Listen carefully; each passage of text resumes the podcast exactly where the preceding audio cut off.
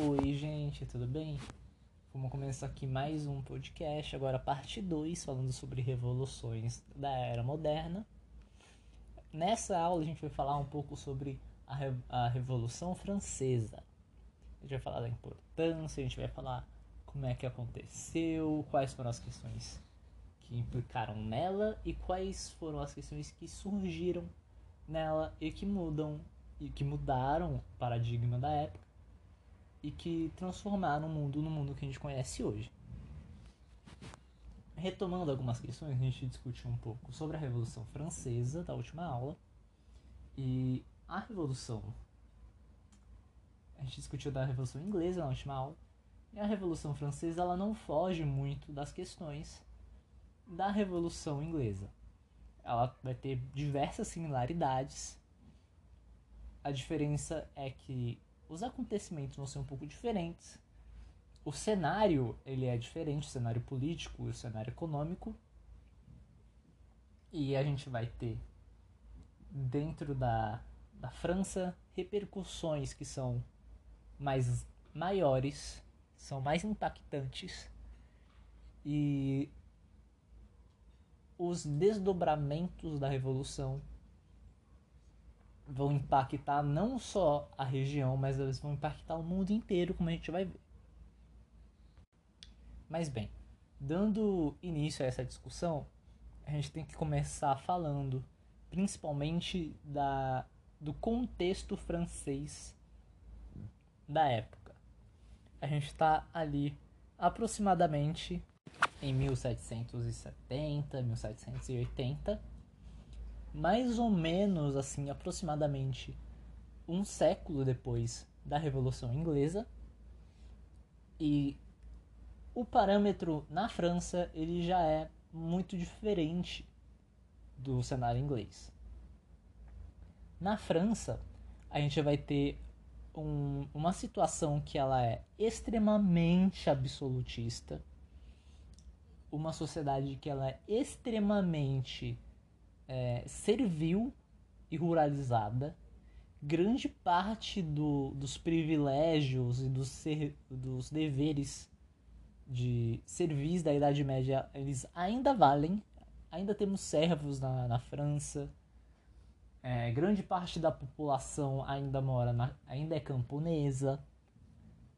A sociedade francesa ela ainda é tripartite, ela ainda é separada em, em três grupos sociais diferentes, como era lá atrás, no, no período medieval. E a diferença e a desigualdade social que existe na França, ela é de certa forma gigantesca, principalmente quando a gente vai discutir é, a igualdade de direitos políticos. Para a gente ter uma ideia, a gente tem é, a divisão entre três estados. A gente tem o primeiro estado, que é o clero, é o alto e o baixo clero da Igreja Católica. Eles têm seus privilégios de não pagar tributos, não pagar tributos. Eles tinham tribunais próprios para julgamento de crimes, para denúncias, para afins. E lógico que eles viviam também em um certo ambiente de, de uma certa fartura. Não tanto o baixo clero, mas o alto clero com certeza. Além deles, a gente vai ter o segundo estado, que ele é composto pela nobreza. A nobreza, ela era aproximadamente 1,5% da população eles tinham um quinto de todas as terras do reino da França. Eles tinham diversos direitos de isenção de impostos, eles tinham disposi a disposição de tribunais próprios, eles tinham direitos feudais. O, o que, que isso tudo quer dizer? Eles tinham ainda uma organização que era muito próxima ao período medieval eles tinham direito à corveia, eles tinham direito a, a, a cobrar serviços dos camponeses. a, a receber taxas de tributos. Todas aquelas lógicas feudais, medievais, elas ainda estão em jogo e eles têm uma concentração de terra muito forte. Assim, aproximadamente 4 mil pessoas eram, eram, eles formavam a nobreza palaciana. O que, que, é, o que, que é a nobreza palaciana? É basicamente o um círculo social que envolvia o rei e que vivia de fartura dessas, dessas concessões de privilégios, dessas concessões de isenções de taxa, dessas concessões de alguns casos assim, literalmente uma espécie de salário, de tributos e de afins. A gente vai ter a alta nobreza, que é uma nobreza que ela vai se contaminar com alguns dos ideais iluministas, que ela é muito grande em sentido de poder, ela tem muitos criados, ela tem gastos altíssimos ela ganha muito dinheiro do Estado para se manter e, e, gasta também esse dinheiro com, com luxúria, com posse, com N coisas. E eles vão aos poucos se aproximando da, dessas famílias plebeias burguesas para se casar com essas filhas herdeiras por causa de ideais liberais e filosóficos e, questões do tipo. A gente vai ter uma nobreza que é provincial, que é uma pequena nobreza, que ela vai se sobreviver da exploração desse, desse tipo de questão no campo.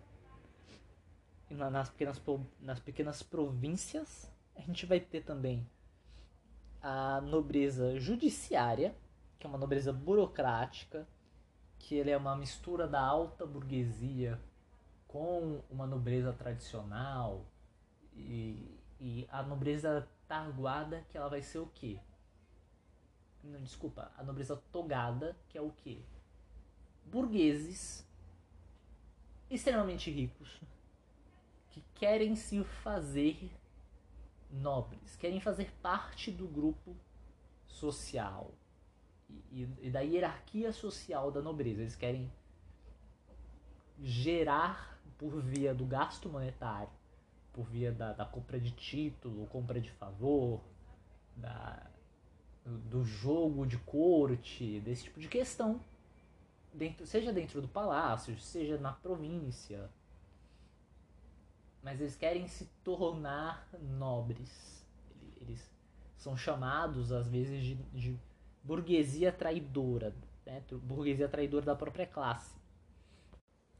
Além desses grupos, que eram os grupos que formavam a nobreza, a gente vai ter os outros 97% da população que vão ser o terceiro estado. Quem que é o terceiro estado?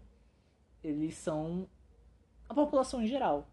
Eles são a população que eles não têm acesso a esses privilégios, né? Eles têm um tribunal comum, eles não têm acesso a, a direitos políticos, eles não têm acesso a, a, direitos de taxa, né? E aí a gente tem um grupo extremamente diverso de pessoas. É, o terceiro estado ele vai desde o camponês até o alto burguês, até o sancolote, que é, o, é um, é um membro da massa popular que ele, trabalha como se fosse de, de, pequenos bicos. A gente vai até o, o operário manufatureiro, que trabalha para o alto burguês. A gente vai até o pequeno burguês, que é, o, é, é um dono de um, um pequeno negócio. Todos esses grupos que não têm acesso a direitos políticos, que não têm acesso a, a privilégios fazem parte do terceiro estado. Fazem parte de 97% da população da França. E bem, esses grupos, como a gente pode ver, foram grupos que eles vão se tornando hegemônicos, eles vão se, se reunindo, as classes populares urbanas, elas, elas se aproximam de certa forma da burguesia. A burguesia ela toma consciência de si, ela toma consciência do seu poderio atual, ela toma consciência dos seus dos seus interesses econômicos e políticos. E bem, a gente tem na França uma bomba prestes a explodir e que vai explodir com a Revolução Francesa. Mas aí, como é que essa revolução ela vai se dar? Como é que ela vai acontecer? Pois bem, a gente tem essa nobreza que casta cada vez mais essa população que ela não tem um acesso muito grande a, a, a direitos e a gente vai acontecer uma, uma questão na França de que ela vai estar tá se encontrando nesse momento extremamente quebrada. Como a gente tem uma parte muito pequena da população com uma concentração muito grande de renda e a gente está passando pelo, pelo, pela aquela grande crise do século XVII, que ela quebra diversas economias, a gente comentou com a Inglaterra sobre isso, a França ela vai começar a ter isso também. A inflação ela está estourando, é, a população está com pouquíssimo dinheiro para comprar materiais básicos os nobres estão gastando cada vez mais e taxando cada vez mais para manter um nível de vida elevado. O desemprego está explodindo por causa da inflação. E aí o que, que acontece? O rei decide é, compor e chamar ministros da economia para propor mudanças econômicas. Só que essas mudanças econômicas, elas não podem é, fazer criar uma, uma situação prejudicial para a nobreza, porque a nobreza é o principal campo de, de, de esforço e de mantenimento do rei. Então a gente vai ter taxações e, e mudanças econômicas ligadas à população isso vai, vai gerar um grande desconforto, isso vai gerar é, é, grandes polêmicas, algumas insurreições e que levam o, o rei a ter que voltar atrás. Só que ao voltar atrás, essa nobreza ela se sente traída, né? Por ser taxada, por ser deixada de lado, pelo, pelo, pela figura absolutista do rei. E ela vai também, de certa forma, ela vai revidar. O que acontece com, com essa forma da, da nobreza revidar? Ela vai compor uma coisa chamada Estados Gerais. O que, que é um Estado Geral? É uma convocação de uma grande assembleia envolvendo grupos da sociedade, envolvendo o rei, envolvendo a nobreza, para se discutir as questões do país, para se discutir as tomadas de decisão. É como se fosse um, um grande conselho geral. E pois bem, o que acontece então nesses, nesses estados gerais? A população se reúne, para votar de forma, de certa forma, democrática, né? O que não fazia com que esse processo fosse muito democrático era que havia o voto pelos estados. Ou seja, o primeiro voto, o primeiro estado tem um voto, o segundo estado tem outro voto, o terceiro estado, que é 97% da população, tem um voto também. O que bastava para que o poder não, o, o que o terceiro estado não tivesse relevância política era só o clero e a nobreza, e a nobreza votarem juntos. O que vai mudar essa situação? A nobreza, como eu disse anteriormente, como forma de retaliação ao rei, ela é persuadida a tomar a decisão de que os votos serão por cabeça dos representantes da Assembleia. Por que ela toma essa decisão? Porque ela crê que a burguesia ela vai apoiar a nobreza, principalmente a alta burguesia. Isso não levando em conta as diversas rixas e, e brigas internas que esses grupos, por mais que eles sejam os grupos mais altos, eles mantinham entre si. E aí o que nós teremos é uma vitória do terceiro estado dentro da Assembleia Geral. A gente vai ter o início da que a gente chama de jornadas populares por Paris. São os grupos de massa popular é, influenciados, em certa forma, acho que influenciados não necessariamente é o melhor nome, mas incentivados e, e guiados e atiçados por esses grupos burgueses, eles vão começar grandes passeatas, grandes manifestações por Paris e pela França. E é nesse período que a gente tem, principalmente no começo dessa grande assembleia, nessa grande assembleia do Estado Geral, que a gente já come... a gente já pode marcar ali o início da Revolução Francesa. Por quê? A tomada do terceiro Estado ao poder, o que, que ela vai formar com a maioria de eleitos? Ele vai formar uma Assembleia Constituinte nós iremos decidir as novas leis da França. A gente vai formar uma constituição francesa que vai impor quais são os direitos gerais, como funciona as leis de judiciário, como funciona a, o julgamento, como funciona as taxas, e isso nunca estava na cabeça da alçada da nobreza. Ela vai tentar fazer o fechamento dessa, dessa grande, desse grande estado geral, dessa grande assembleia. E bem, é aí que as coisas começam a desandar dentro da França. Os, o rei, o Luís XVI, ele tenta fechar a Assembleia e, e, e retirar né? Assim, as diversas tomadas de decisão que já foram tomadas ligadas aos privilégios. A Assembleia se fecha, ela faz um juramento de terminar a Constituição e, e, se, e não fechar a Assembleia até que a Constituição esteja pronta.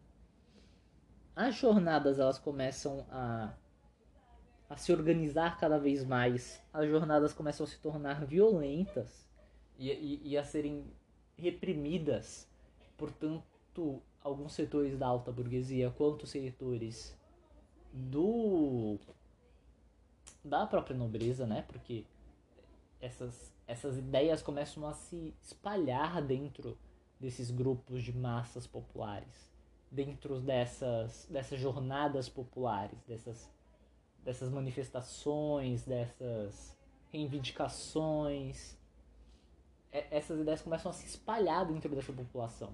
Essa população que, aliás, está eleita, ela está na Assembleia. E aí, e aí a gente vai ter o estabelecimento de diversas noções políticas que acompanham a gente até hoje. A gente vai ter o estabelecimento de noções do que é um proletariado, a gente vai ter noções de que, que é a revolução, do que, que é a ideologia. A gente vai ter noções do que, que é a direita, o centro e a esquerda. Principalmente essa questão a gente consegue ver claramente, e é o surgimento dessas três noções de estabelecimento de questões dentro daquilo que foi a Assembleia Constituinte. Dentro da Assembleia, a gente pode pensar um, um grande teatro, uma grande uma grande coleção de lugares. E no lado direito nós tínhamos os jacobinos, que eram representantes da burguesia, de pensamentos liberais, de alta burguesia, de uma, de uma vertente que se aproxima mais à hegemonia política monárquica atual. Do lado esquerdo, a gente tem o quê? A gente tem os girondinos, a gente tem o, o a pequena burguesia, a gente tem representantes da massa popular. O que a gente tem no meio? A gente tem no meio uma parte que é, que é o espaço que se chama planície, né? que é a parte mais embaixo da, da, das arquibancadas. A gente tem o pessoal que fica no centro, que é ele se divide, ele muda de lugar dependendo da questão, dependendo da discussão essas noções políticas de, centro, de esquerda, de direita, a gente pode ligar a isso. E esses grupos políticos, aliás, eles vão ser muito importantes porque eles começam a se aproximar dessas, dessas jornadas populares, dessas massas populares que estão na rua. Eles começam a partir do discurso ideológico e do discurso político tentar guiar é, é, essa massa porque essa massa, ela, ela, ela é um pouco disforme. Ela está revoltada por diversos motivos. Ela está revoltada pela falta de emprego, ela está revoltada pela existência da fome, ela está revoltada pela péssima situação econômica do país.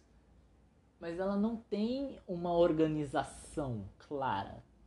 E esses grupos políticos da Assembleia, eles se aproximam, eles tentam fazer essa, é, é, essa guia dessa população para uma reivindicação específica e própria. Surge um, uma prática política ligada à massa popular aí. É, que era algo que a gente não tinha antes, era uma forma de fazer política que a gente não tinha. A gente não, não tinha noção de discurso político popular com, com o povo, com o proletariado dentro desses grandes alvoroços na cidade, a gente vai ter, por exemplo, um grande período marcado até hoje na história da França, que é a queda da Bastilha. O que, que era a Bastilha? A Bastilha era um grande prédio que ele estava, devido às jornadas populares, às repressões, ele estava cheio de presos políticos, né? Pessoas que foram presas na rua, que estavam se estavam manifestando, estavam reivindicando questões, faziam parte de grupos políticos específicos, de organizações políticas, e o povo se levanta, faz uma grande manifestação, toma o prédio, que era uma fortaleza medieval, que era a Bastilha, que servia de prisão, e liberta os presos que estão lá. Essas reações violentas, reações de tomada, reações de destruição e afins, elas formam um, um sentimento que ele começa a ser é, utilizado, que começa a ser. É, como posso dizer isso? Ele começa a ser, de certa forma, é, mecanizado e utilizado de forma enviesada por grupos políticos diferentes. E isso a gente pode ver também, por exemplo, na, no começo do Grande Medo, que é um, uma revolta, uma reação violentíssima no campo do, da França, de um combate entre os camponeses e os lordes e o assassinato de diversos lordes e nobres. E a alta burguesia vendo isso, com, e, e os jacobinos, eles começam a perceber que é preciso de um controle, né? É, é preciso de, um, de, de, uma forma de se organizar esse, esses grupos. E a burguesia ela forma a Guarda Nacional, que é uma, uma forma de, de de tentar manter essas reações violentas da população sob controle. E bem, é nesse momento da, da revolução que a gente vai ter uma das questões mais importantes sobre a Revolução Francesa. A gente vai ter não só a, a declaração final do fim dos direitos monárquicos e dos privilégios feudais, como a gente vai ter a declaração dos direitos do homem e do cidadão, no dia 26 de agosto, que é a declaração dos direitos humanos. É, é, ela vem daí. É a declaração de que todo homem nascido tem direito de ser livre, tem direito de ter qualidade de vida, tem direito de ter uma educação, tem direito de ter alimento, tem direito de ter moradia. Que foi uma declaração baseada entre dentro dessa assembleia, foi uma declaração é, guiada pela até certo ponto pela opinião pública, por esse governo, é, esse governo popular do Estado geral. Pois bem, aí a gente vai ter o que? A gente vai ter um período depois disso que é a monarquia constitucional. O que, que é a monarquia constitucional? A alta burguesia, que eram os girondinos, é, grupos é, ligados a, cidades portuárias, alta burguesia, ela vai fazer um acordo com o Luís XVI para manter a manutenção da monarquia, para manter o poder da alta burguesia, para institucionalizar em troca o veto de volta ao rei.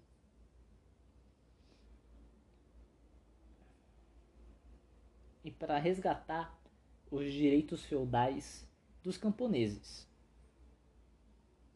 Isso em troca do que?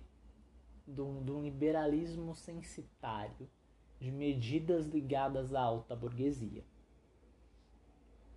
Do confisco de bens da igreja, é, mudanças econômicas, questões ligadas a interesses específicos desses grupos que eram grupos hegemônicos de, de dominação e de elite. Qual é a questão? Em 1791, o rei ele tenta fugir da, das, ali nas discussões, ele vê que os poderes dele continuam limitados, ele tenta fugir da França.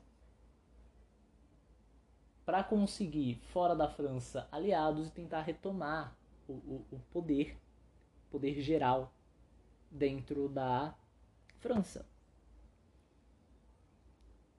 O governo, que era um governo girondino dentro desse acordo, ele já não era muito popular. Entre as, as bases populares,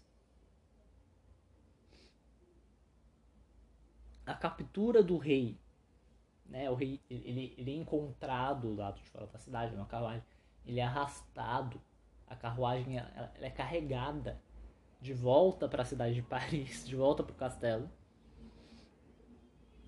O rei é capturado a população é, de certa forma, muito contra, é um governo impopular. As exigências da, dessa população, que ela se torna um pouco radicalizada, principalmente em grande parte por causa dos discursos políticos. Ela se radicaliza cada vez mais para tentar satisfazer essa população, o rei ele é julgado como inimigo da França.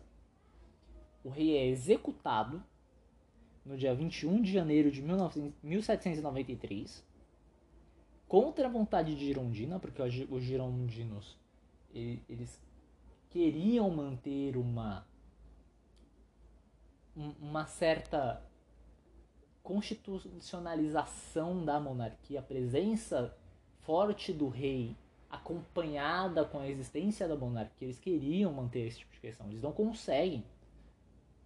Porque o discurso popular ele foi ele foi ele foi armado, né? Ele, ele, ele é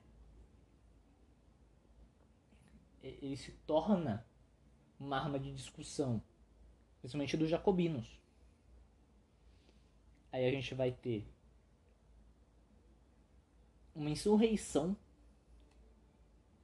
né? A gente está tendo, enquanto isso, uma guerra civil dentro da França, entre franceses, entre o governo girondino e forças militares nobres da França.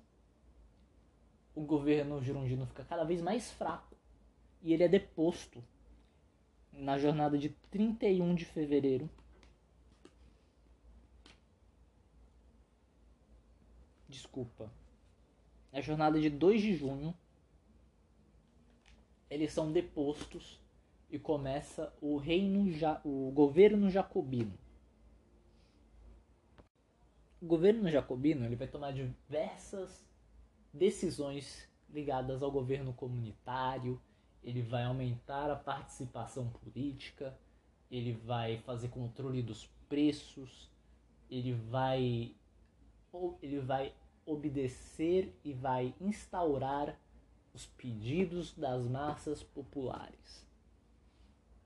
Qual é a questão do governo jacobino?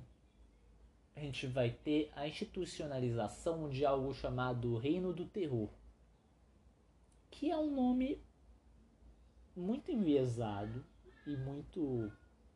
né? A gente escuta o Reino do Terror, a gente pensa algo horrível. Mas o que, que é isso? A população, principalmente a população mais radicalizada, ela tinha a noção do terror. O que, que era isso? Ela tinha é, uma certa demanda de punições públicas e por via de executamento. Por exemplo, é a vontade pública dessa vontade do terror que leva à morte do rei. E vai ser essa vontade pública também que vai formar, por exemplo, é, os comitês de segurança pública, que são grupos de, de certa forma de vigilância. Vai ter a lei de suspeitos, que vão ser é, é, medidas tomadas para se conservar a Revolução Francesa, para se conservar o, a união, para encontrar pessoas divergentes que possam ameaçar a continuação do governo do povo. Né? As coisas elas se tornam um pouco violentas demais, porque a, a, a opinião pública ela, de certa forma vai sair do controle. E nisso, por mais que seja de certa forma um, um governo muito violento, eles criam e eles estabelecem diversos benefícios que são pedidos da comunidade. Eles fazem controles dos preços da inflação para tornar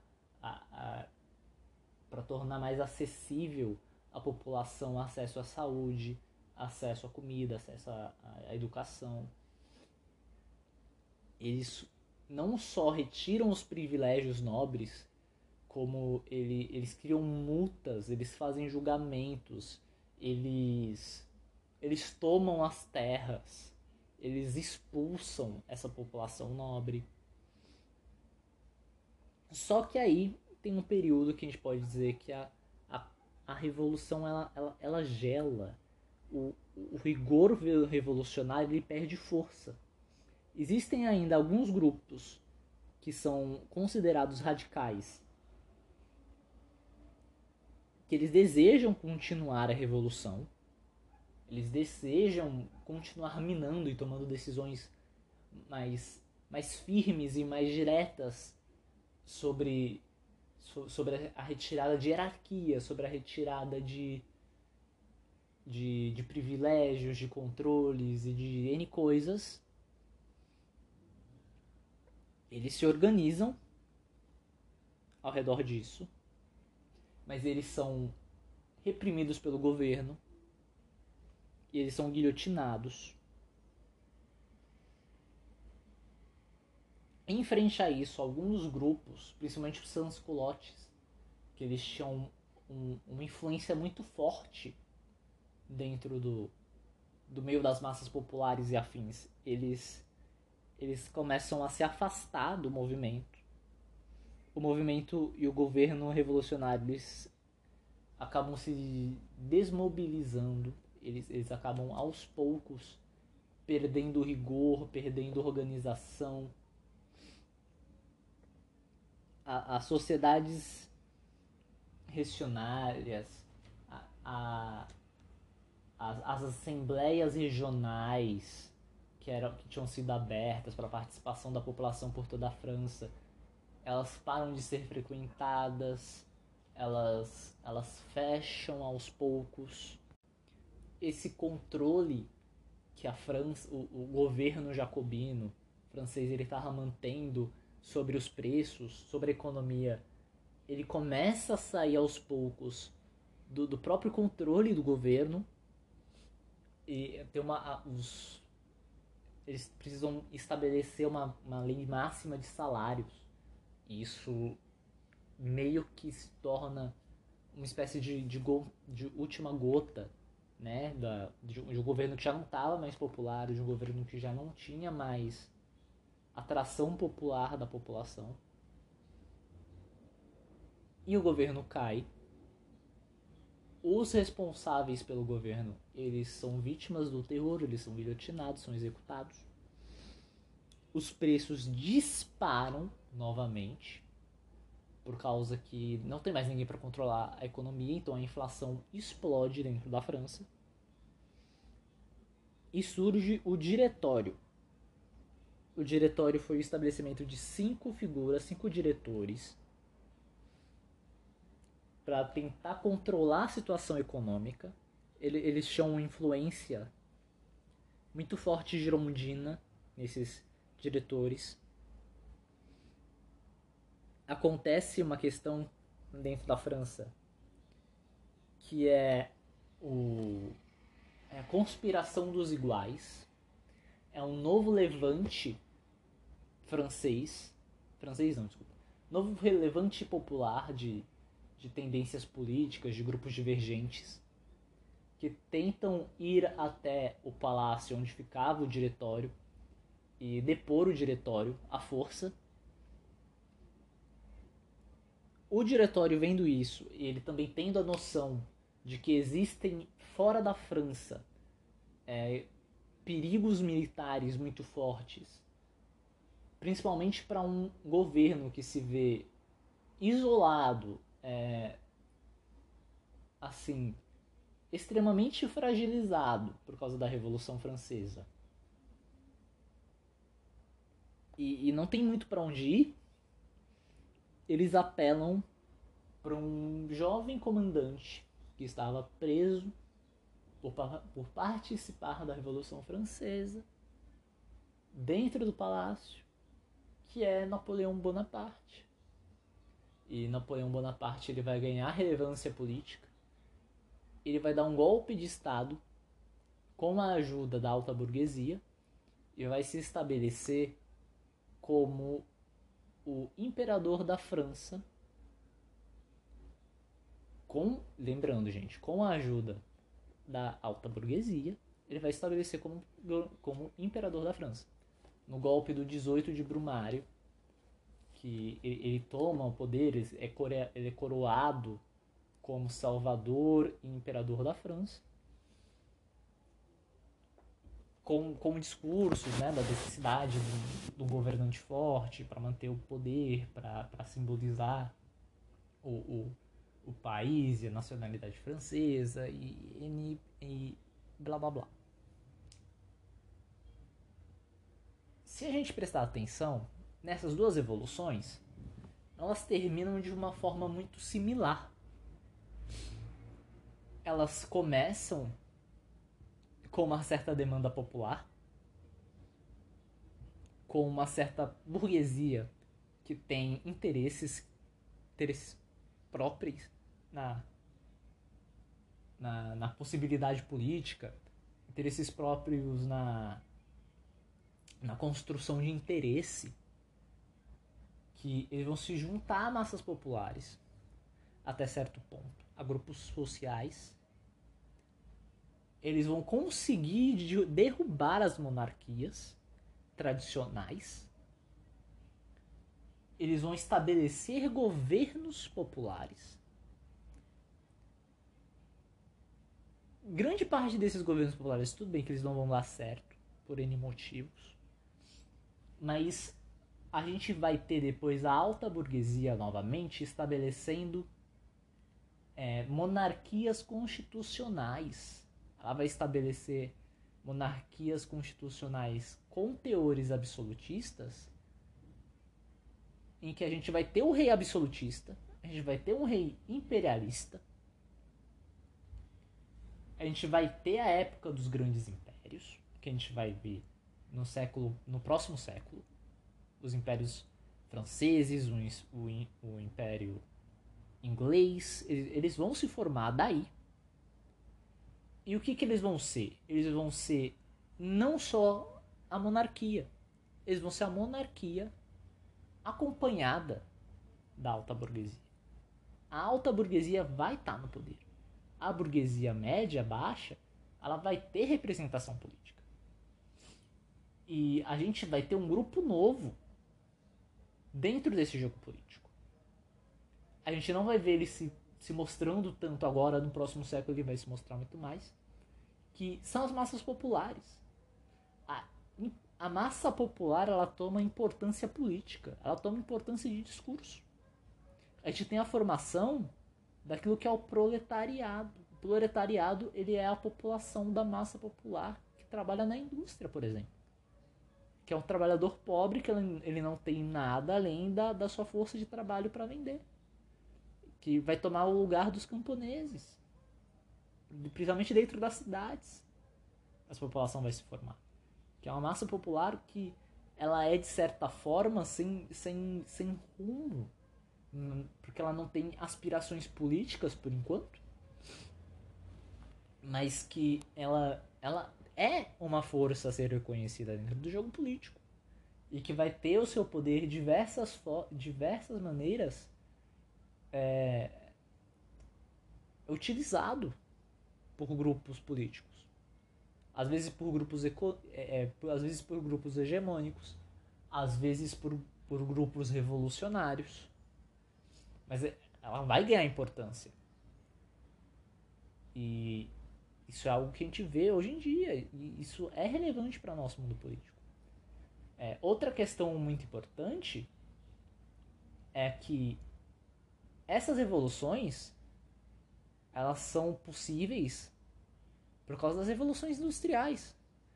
A revolução industrial têxtil é o que possibilita, por exemplo, a revolução inglesa.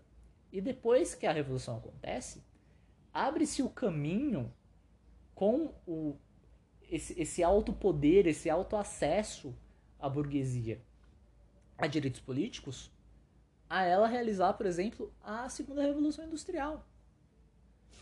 Vai abrir o espaço, o fim, o fim da, da servidão, dos direitos feudais dentro da França, vai abrir o caminho para essa França se industrializar, para ela passar por uma revolução industrial, para ela estabelecer uma lógica de produção como na Inglaterra, como a Inglaterra estabeleceu. A gente vai começar e principalmente na Revolução Francesa, os ideais da, ide da Revolução Francesa, que aliás a gente acabei até mesmo esquecendo de, de comentar, né? Que é, é, o ideal da fraternidade, da,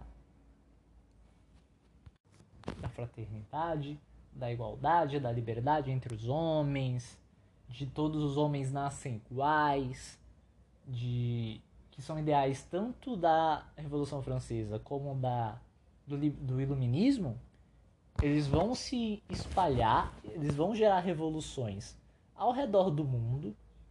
Revoluções essas que vão abrir as possibilidades de outros países se não só se revolucionarem como revolução política, mas se industrializarem. vai surgir no mundo uma nova lógica de produção, uma nova lógica de organização política, uma nova ordem de, de pensar política, um novo grupo social, além da burguesia, graças a essa industrialização.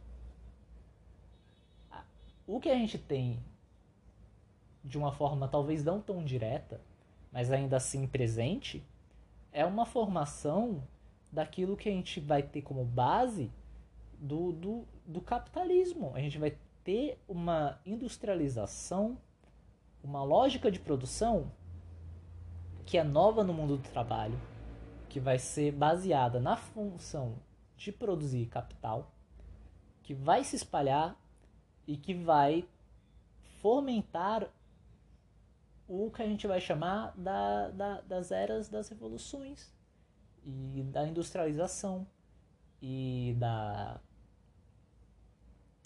das máquinas a vapor, das grandes das grandes ferrovias.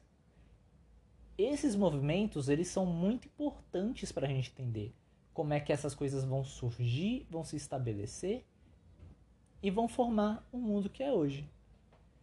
Gente, é isso pelo episódio de hoje. Obrigado para quem assistiu. Espero que tenham gostado da aula. E até a próxima, gente!